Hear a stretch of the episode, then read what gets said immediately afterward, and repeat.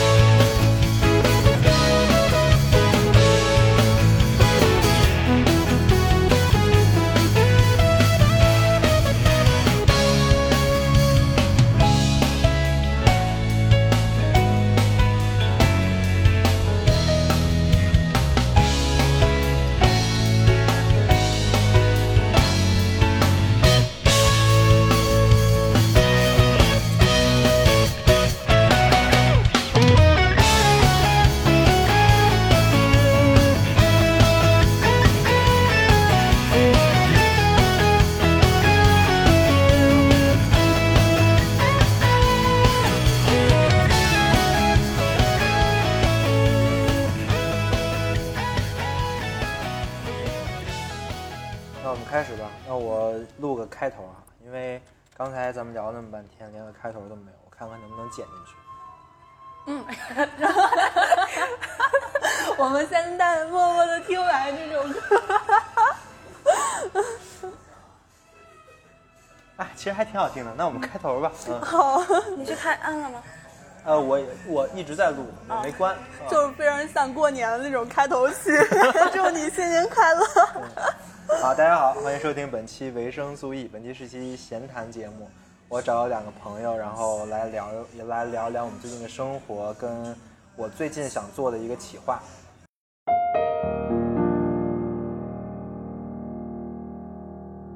自我介绍一下啊，你先吧。嗯，OK，Hello，大家好，我是。不能叫老听老听众了是吧？是老听众，没听过唯一的很多期节目。哈，Hello，大家好，我是丁一。我不知道还有再介绍什么了。呃，其实我也不知道需要介绍。你要是觉得没什么好说的，就那那那叫他叫丁一啊，丁一啊，好，下下下一个啊。Hello，大家好，我叫三三，然后现在是一名自由职业心理咨询师。嗯，我也准备做一个播客，但是他还在 怀孕中，已经怀了好几年了吧？呃，哪吒都要生出来了，你这还没生出来？哎，你想要做什么方向的？还没听你讲过。哎，我那天在梦里，就是我从山里面回来之后，在梦里突然就想到了我播客的整个结构。所以这个播客到底是梦里录的？都是一瞬间点中了那个天阳穴，然后就知道了要录啥。对对对。其实我最近在做一个新的项目，不是新的播客计划嘛？嗯，就是最近想录一个播客，叫做一个系列吧，叫做常识。常识。对。对，其实我觉得是挺好的，挺挺想聊的，因为因为我觉得现在有很多人吧，他们已经其实离现在咱们当今生活的很多实践离得很远了，所以可能我们现在熟知的一些常识，很多人不知道。然后很多人第一会使会用这些信息再去牟利，第二呢，最重要的就是如果你不知道的话，你可能这个世界对你来说是小了很多的。呃，所以我认为这个事情很重要，所以我才想讲这个东西。所以，嗯，所以你们觉得有什么常识是你们你们自己觉得很重要，但是周围人很少人知道的？就比如说那个阿轩同学，他肯定就。关于健身的常识，我们就不太知道，嗯，但是我觉得这就很重要，要不然的话专，门录了一期，对，就会。对。其实我觉得这就是一个比较，我认为比很有意义的事儿，就是我们通过各种各样的，我觉得这个灯能往这边。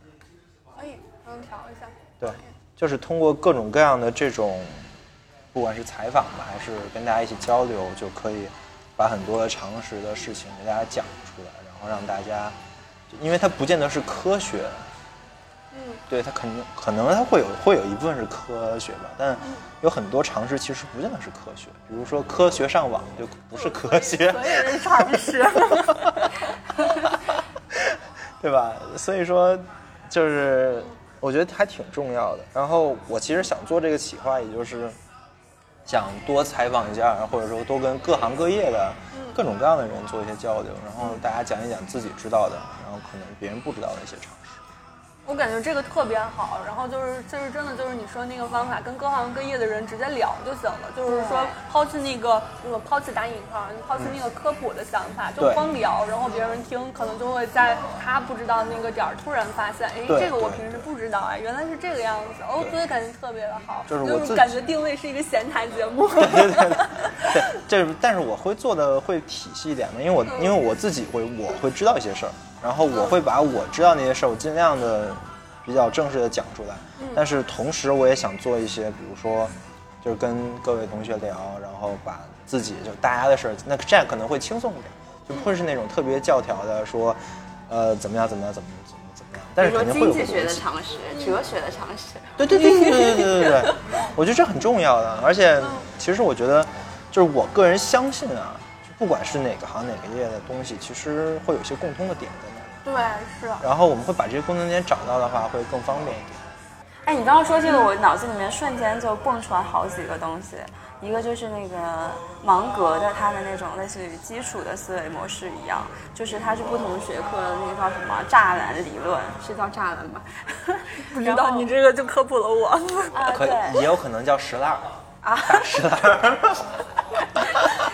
嗯，对，我觉得这个其实是很像的，其实它就是像我们说的一些底层逻辑的那些东西嘛，就是常识。那我讲的其实不是想讲特别底层的，就是就是想跟一般的各种行行业的人聊嘛。你可能能你能总结出一些底层的，那当然好，但是总结不出来，其实我觉得也是常识，就是比较零散的。对对对对，因为你要是想做系统的话，我觉得跟人聊是做不到的，就只能是自己先想好了这个架构，我先讲什么，再讲什么，再讲什么，这是一个这是一个系统的。但是如果说你要跟人聊的话，肯定会有一些很意外的东西，或者说你你你想不到，就两个人在聊的时候迸发出来的东西。但这个东西我觉得也也很重要。就是人类独特视角的算法。对对对对对对，就是每个人都有每个人自己的独特视角的算法嘛。好了，你要把这段剪去，我要吃我的蛋白棒了。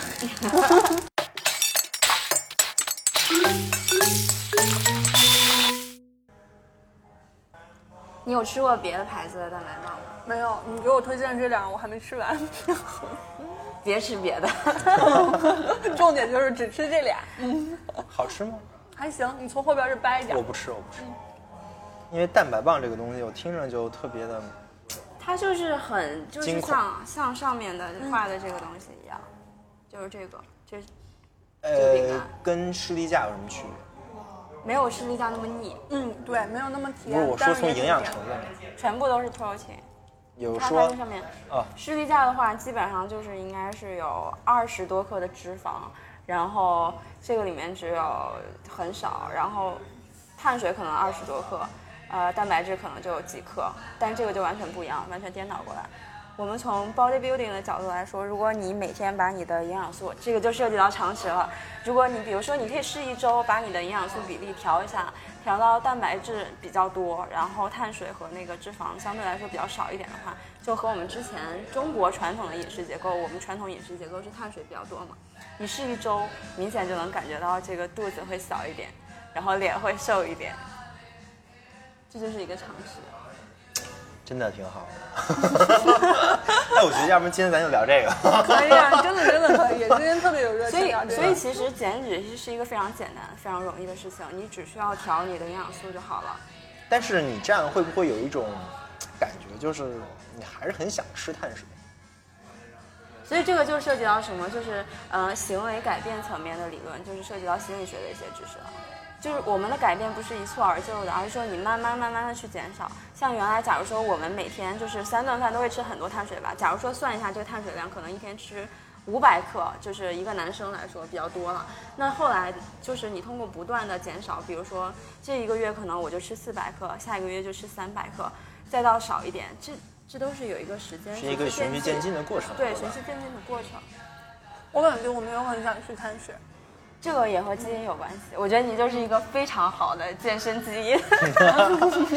就刚刚他在他在练背的时候，我就拍了一下，就非常的肌肉顺，分离度很很就是他会觉得一教我，我这个肌肉动的就很很你看那个视频就能看到，就肌肉很明显了。你还录了是吗？对，我给他录的。我找一下，嗯，是能感觉到他的肌肉是。你能看到，你可以看一下，嗯，是这个，对。哇，是吧？这么厉害？就是第一个，就是他的基因特别好，然后体脂率很低。对，就是感觉跟很专业的一样。这确实是很专业，经过我专业训练之后。所以我说今天是一个价值四位数的健身课，真的太溜了。哦，好资源真的太少了，我就感叹，因为我一直认为我的那个去摄取的信息资源已经算是相对相较是不错的了，但是我仍然今天让我大大的。让我知道我原先那些都是不对的，都是不对的。你原先都在哪查的呢？我原先就是看各种东西，我不会只有专一的一个渠道，我会看大家已经比较厉害的人去总结的一些东西了，然后还有专业的书籍，然后还有一些很素人的分享，就各个信息去整合。相当于其实你自己也觉得原来的那个信息是一个比较完整的一个整体的东西。我觉得如果打分十分的话，我原先应该能打到五点五分到六点五分之间，但今天我觉得我那可能就。就二点二点几分，就是嗯，能让我知道健身是一个什么样的东西，但我知道的那些很细节的那些专业知识，通通都是不对的。所以我之前在微信公众号上，就我很早之前已经很久没更了，写了一篇文章，叫做《为什么你知道百分之九十九的健身信息都是错的》，就强调其实就说白了，是我们经常说的一个事情，就是健身员不是信息源的一个重要性。这些东西，假如说我们有一个那个信息源的金字塔的话，这些东西都处于底下几层的。可能你说的类似于一些 YouTuber 比较专业的，他可能会发一些 paper 的这种 YouTuber，它是属于第二层级的。但是顶尖的是什么？是我们直接用英文去看那些 paper 和那些书籍。然后我就想到，其实像我这种，呃，今天我自认为我已经有二点几的基础，但是我在健身的群里，就是三三那个群，我居然已经可以开始科普别人了，这让我觉得非常的不可思议，就是。可见这个健身真正的好的东西，健身的门槛是非常的有一定高度的，还是就是他们会跟我说，什么说啊，我要减肥，怎么怎么样，呃，晚上不能吃饭。其实真的晚上是可以吃东西，你只要控制好一天的热量，然后就可以了。就你什么时候吃都行，然后你吃不要吃太多，过爆了就 OK 嘛。然后我去跟他们讲，然后就这样很基础的知识，他们会说哇你好厉害，然后我不知道该接啥，所以我现在很少在健身群说话了，因为我知道已经有很多人替我说。但是我觉得这事儿是这样的，就是就是你可能知道这些东，这就知道这些东西吧，可能是你个人的，就是有就有两种情况嘛。第一第一种是你看来的，第二种是你的实践。对吧？这是一种理论的智慧跟实践的智慧，对吧？嗯。但是我觉得，其实那部分人缺的其实是实践那部分，就是他们可能也跟你一样看了很多的那样的知识啊，但是他们没有真正去做，他们就不会在做的过程中发现很多的。就是你发现的这些事儿，所以你给他科普的时候，他会觉得哇你好厉害，那其实是只要他去做，说不定他也能发现的事儿。就是没有，然后他就其实根本就是只要你走的弯路足够多，总会找到正确的路。对，我是我是这么觉得的。因为像我为什么会这样？因为我已经走了 N 年的，大概有不到十年，可能得有七八年的弯路了吧，然后最后才这样走过来的，不是各种方法都试过的。而且你还是在专业的道路上，你专门去学了这一个。对，而且刚好就有这样的一个环境，就还挺好的。所以我感觉这个真的是资源好的资源太少了。所以我应该去做一个健身博主。但是我觉得其实怎么说呢，就是，就虽然是这么说吧，咱们跟人说肯定是没有做的好，但是跟人跟人说点儿也是有挺也是挺有意义的。你跟人说的这些东西，说不定人家就下下次去健身的时候，嗯，或者说是他人本来没有想健身，就因为你说这点东西，就人家就想去了，也说不准。就很有用，说真的很有用的，还是，嗯，就是我刚开始健身没有多久，是第一次健身的时候是在二月份月，对，二月份的时候到现在也才那个什么，而且中途的时候因为工作忙，断断续续差不多有三四个月时间，直接就是没有进健身房的，嗯。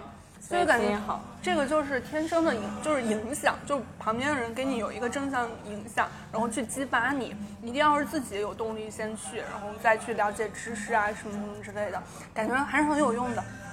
其实还有一个问题，其实挺严重的，就是比如说咱们在网上说很多的，就是话，或者说听很多人说话，呃，就比如说比较专业的情况啊，就比如说健身这个行业，我听谁的呢？就是我应该信任谁？这个事情其实是一个，我觉得是一个很，这个其实很底很很底层的一个逻辑了。因为不只是健身嘛，就任何稍微有点专业门槛的事儿都会面临这个问题。就比如说，就是据我所知，很多的健身教练都是不可信的。对，嗯，对，但是他们摆着自己很专业，可能会拿出几个证书跟你说我是，尤其是赛模普，是我我可以给你逼掉，没关系。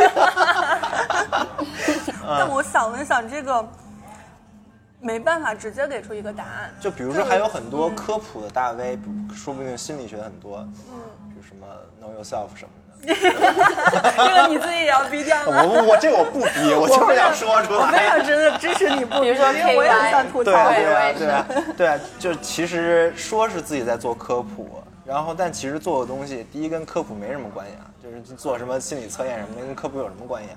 第二，它科普的东东西有很多东西也是很片面的一个东西，就是它只是说某某些人这么讲，而但心理学是一个非常就是流派非常多的，他从一个角度切入这个事情的话，很容易误导别人。但是这事儿怎么办呢？就是这也是我想在尝试这个系列讨论的事情，就是我们如何才能构建一个信任，就是我们如何才能相，就是这是我在尝试我要做的第一期就是序言嘛，我想做的题目就是这个，我们应该相信什么？我觉得这个太难了。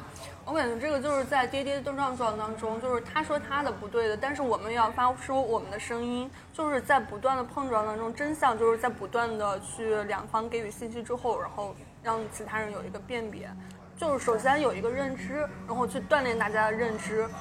对，这个就其实就像我们经常在阅读群里面讨论的一样，你怎么样判断这个书是好的不好的？我们那天我们两个在说，就是说你拿一堆书放在一起看，因为人大脑它自己本身有一个非常强的一个能力叫对比能力，你通过一堆书一对比，你就自然就知道哪个是好的，哪个是不好的。信息源也是一样的，所以前提是你必须要摄取足够多的信息源。就是就是咱们这个给的给的第一个建议是多，对吧？对，但是那么多呢，就就会有一些问题啊，就比如说，就可能会有一些人不会让你看那么多的信息源，呃呃，这是一个问题啊。第二个问题就是很有可能会有很多人没有这个能力去找到这么多的信息源，而且其实说白了，就比如说你让我去找一个，不是，这不只是这样，就比如说你让我去找一个，就是一个我完全不熟的行业，比如说，就我举随我随便举个例子，比如说医药行业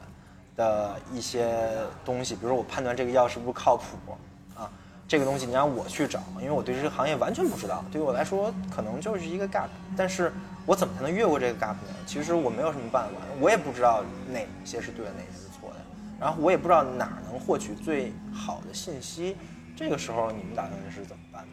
找行业内靠谱的人。嗯，我同样是。就是这是第二个建议，就是人，对吧？对就是我还是相信一些人，对吧？就是人但是是最好的算法吗？但是人你怎么样建立这个人的信任感，又是一个非常大的一个问题。谢谢。因为他他面临两个问题啊。第一个问题是，我们要判断这个人是不是很专业；第二个问题是我们是不是要判断这个人会不会因为他的专业知识来骗你。这是两个完全不同的问题，对吧？就是是不是很专业这个问题，我觉得还比较好判断。但是这个人会不会因为他的专业知识来骗你这个问题，我觉得就比较难了，因为他骗了你，你也不知道。只能看他良心，因为我们的认知水平没有到达他之上，这是很难分辨的。是的这就是为什么很多人去找健身教练，我觉得很难找到一个很好的健身教练，就是就是这个问题，就是你你根本不知道他说的是对的还是错的，就是如果你你你你在你建立跟他的信任的话，那么你很容易会有很高的概率会有问题。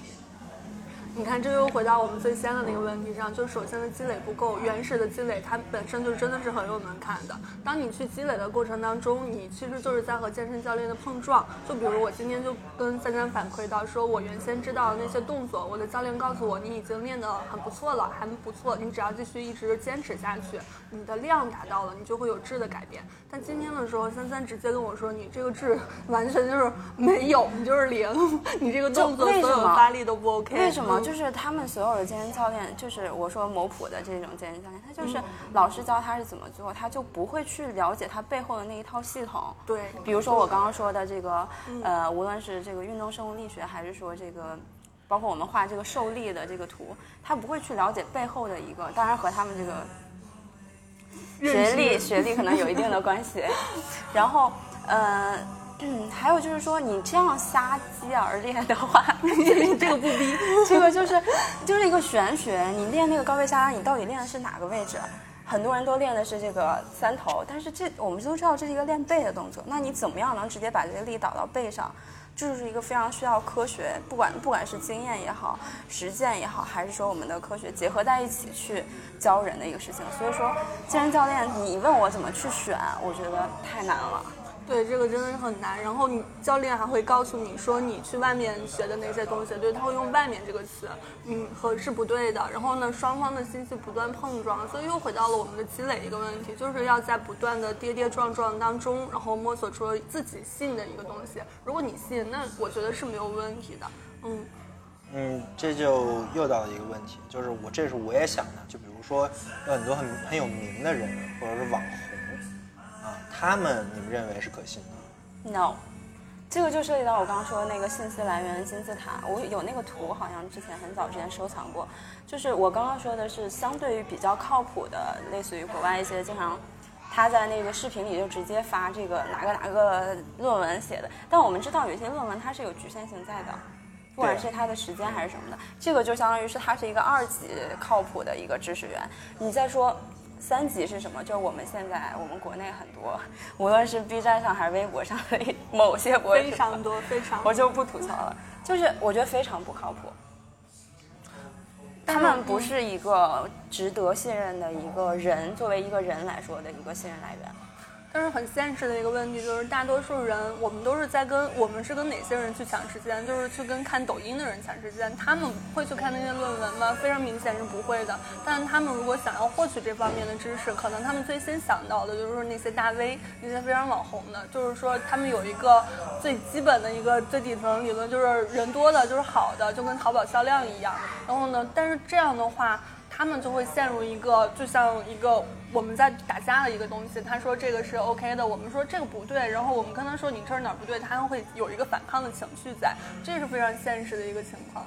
就是其实我们都认可，就是很多的就在中文互联网的环境内，有很多的可能声誉很高，或者说关注很高的人的很多的言论或者理论是不对，至少在健身这个，比这个如武志红，这 不是心理吗？是一样的呀。对，这就是我下一步想说的。其实不只是健身这个行业，对吧？因为健身这个行业其实是很多行业一个缩影，因为它第一是它有一定门槛，第二呢它有一定专业知识，第三呢它也是大家很关注的、普遍很关注的一个事儿。但是就是这种行业其实很多呀，包括心理，包括健身，包括咱们想的，比如说，比如说什么所有艺术市面啊、美上非常学呀、值得套利的那些行业，对，都是这种情况。对，嗯，但是呢，那么就有一个问题了，就是就是你知道这个问题，我有仔细思考过，它为什么会是这样的吗？就是比如说，我假如说我们现在作为一个心理学或者是健身也好，我们如果想要把知识挖到一个很深的程度，因为人的精力都是有限的嘛，那我们肯定是在这个知识层面上下功夫。你比如说像武志红这种，他就是这这块完全实名制，他们可能会在就是 marketing 上下很多的时间，所以这就是一个悖论。你作为一个人，假如说你你想要走专业化，你就没有办法很好的去做营销，或者是你你有方法，但是这个时候可能会需要团队，但初期的话是真的非常困难的一件事情。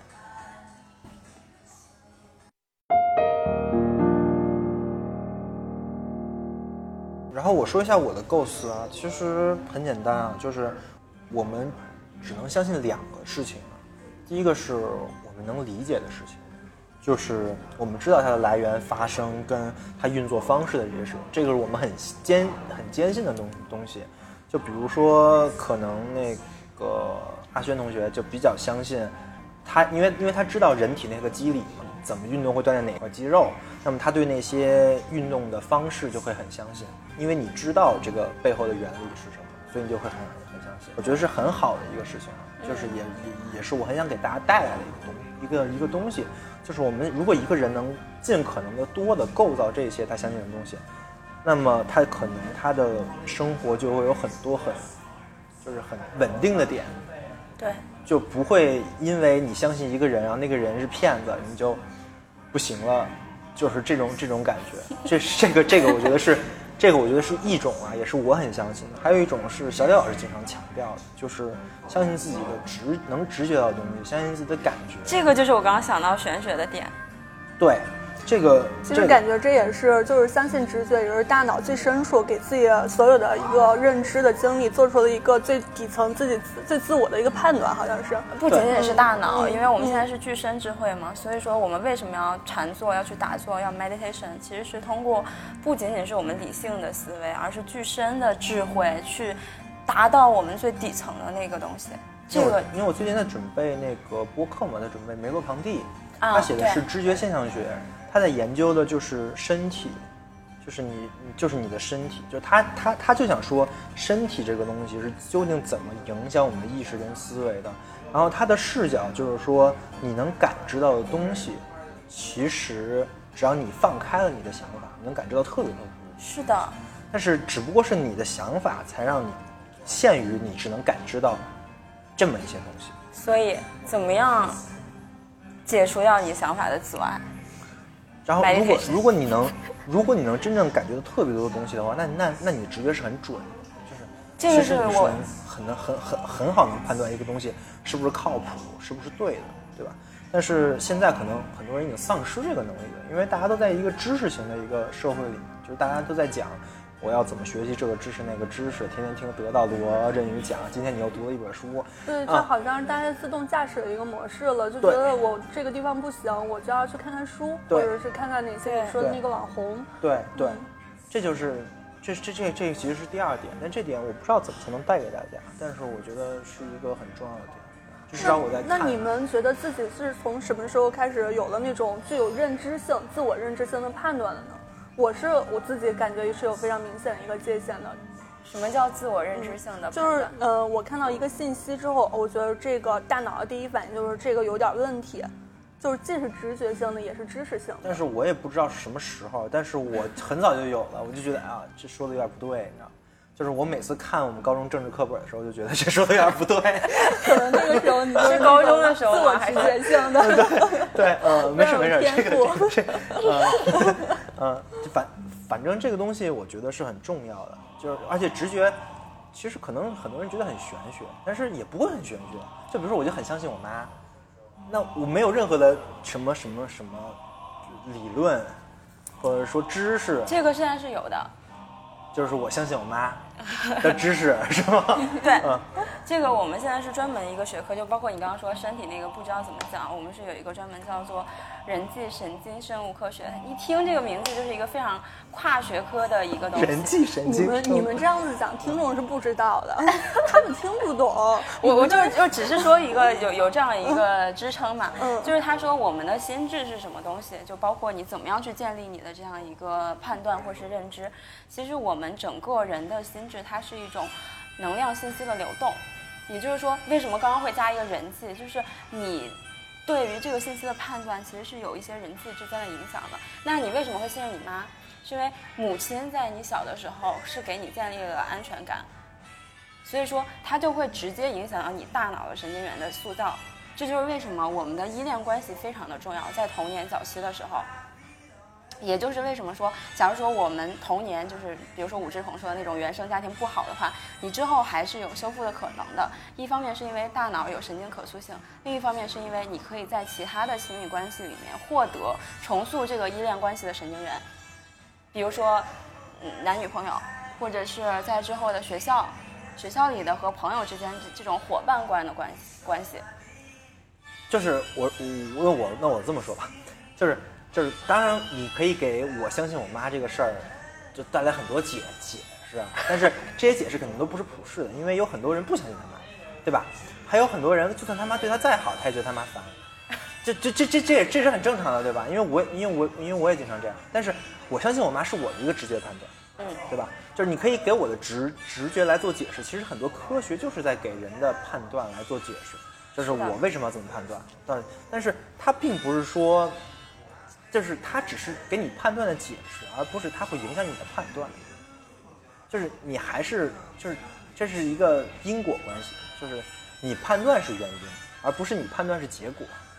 科学只是解释这个，而不是说他他他他让你去判断。我相信我们。他只是解释，他不是说是去发现。对，嗯，就是这，我不是，他也是去发现。不不不是，就是创新，还是那个词应该是就是并并不是说科学，就假设有有一个科学说你你你不会相信你妈，然后我就我就不相信我妈了，这个 这个是不可能的，对吧？这就是就他只能解释现成的现有的事物，而不是说他他他他给你创造一个什么。就让你不相信的一个事情，这还是我的直，还是我的直觉，说吧，这是这也是那个梅洛梅洛庞蒂在那个《知觉现象学》这本书里在说的点，就是说，虽然科学它是在解释东西，但是其实哲学或者说他想说的现象学是给科学的解释增加筹码，它是在给科学划界的，就是你你为什么东西这个东西可以解释，这个是现象学的范畴，就是他会告诉你这个东西是可以解释的。然后你用科学来解释就行，其实相当于是一个比较原学科的，就是一个一个东西吧。反正我反正我个人是这么认为的。嗯啊，就是总之它是一个很好的办法，就是它是就不管是人啊，就是不管是哪个人，他都会有自己的直觉判断，但是会有一个问题，就直觉判断会不太准，就偶尔会出现，就可能会经常会出现。我觉得这是一个过程，就是说我们都是在跌跌撞撞当中，就是因为知道了那些不太对的知识，然后呢，过程之后才发现，哦，我这个是不太对的。我觉得最大的关爱就是阻碍了去学习的那个知识是自己的一个执念，就是完全的相信自己就是这个已知的，就是对的。然后别人跟你讲的时候，你可能还会带有一点生气。我觉得这个是一个方向我们要去注意的地方。但刚开始去。最实际的一个办法哈，就是我我 这个地方剪去，就是我不知道咱们的听众是什么，也没有什么用户画像。有啊，呃，用户画像就是得意忘形的听众。没有没有，不是不是不是不是，我当时做过。电台的听众。那这个加得意忘形。我 天呐，这个太高端，我感觉我没办法讲了，就是已经，因为我我内心觉得就是说是，嗯，要去把一个社会就是很平均，就大数据随便揪一个人，然后怎么能让他觉得去。呃，让他有一个很好的认知，就是这样一个发展过程，就是他先去。哎，那你放心，我们听众不这样的。那那那我就不说了。我们的听众很厉害的。那我就不说了，太丢人了。我觉得这个就是一个过程。但我觉得你这也是一个想法嘛，就是你你认为可能大众还是很重要的，对吧？就是我们要让。我们我们我们在说的东西让大众可以理解，就是因为我们讲的是常识嘛。因为常识的话，它不是一个针对小小小高高精尖的那种一个人群，就是还是要让更多的人听到，然后去影响更多的人。我感觉这是我的一个目标。反正这是我想说的两点吧，一个是直觉，一个是知识类的这种东西。我觉得两个没有什么对和错，也没什么好好和坏，可能。小可能小楼李老师看那肯定就是知识会差一点，直觉会好。然后比如说其他人，比如说我我也不知道，可能可能张小雨看可能知识会好，这我这我这我也不知道，对吧？啊，呃，Q 了好多人。没有没有没有，张小雨上次我们俩见面的时候，他说他已经不看书了。那是因为他懒，不是因为他相信直觉了。嗯，呃，这就呃，反正我觉得这两个都是很重要的点嘛，都是很容易去怎么说？去去判断一个事情的。但是怎么怎么锻炼这个，其实是我们现在想现在想要讨论的。就是我我能我能想到的，我能我能帮助大家的，就是我可能会去用我现在的一些常识去讲出来，然后相当于做一些知识性的构建。但是直觉这个我也没想好。这个我我可以从玄学的角度，也不是玄学啦，就是出一期来讲，就是包括你刚刚说的，我们是怎么形成判断的，我们为什么会有这些局限性，以及什么影响了我们判断，什么是知觉，知觉怎么样去训练，这都是 不是玄学的，就是这都是跟学什么禅修啊禅修、啊、佛学以及认知行冥、想心理啊，学，对，有非常大的关系。佛学呀、等等等是有关系的，对吧？对还有肯定跟心理学也有关。对，尤其是认知神经科学。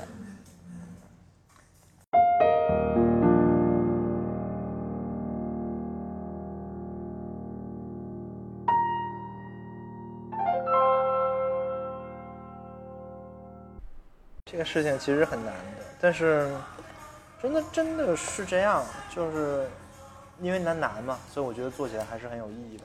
就是我们可以不说那么大的事情，就我们可以不说关于政治国家的事情，嗯但是我们可以会说一些关于网上信息的问题，包包括什么信息是可以相信的，什么信息是不可以相信的，我们如何去筛选这些？我们通过我们的常识来做的话，那么这些常识的基本构建是什么？这是我想说的。哎，这个我还想到一点儿，就是之前我们调侃，就是说有什么想法就尽量多和朋友说说，让朋友给你一个反馈，你就知道自己有多傻逼了。其实就是一个碰撞啊，感觉就是是是的 我们自己讲出来，然后其他人也讲他的，然后哦，你你的不太不太行，我的有点问题，然后这样子。这个其实也是非常有道理的，因为这是一种交往行为，就是跟朋友在聊天，聊的还不是那些什么私人的那些小事儿，你结婚了吗？这个多久生孩子啊？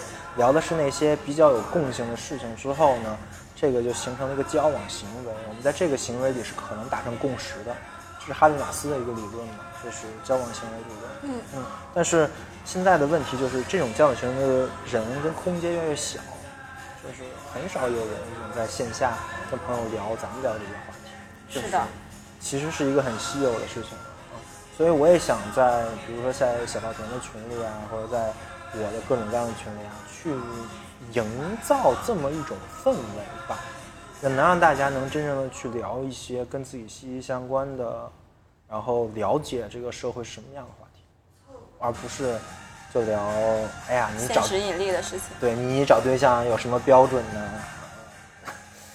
就是问题是，很多人他一说这个我就很生气，你知道吗？就你他一说这个，他就会说：“哎呀，我找女朋友一定要，呃，胸大屁股胸大，然后温柔。听完就想打他，我也不知道为什么。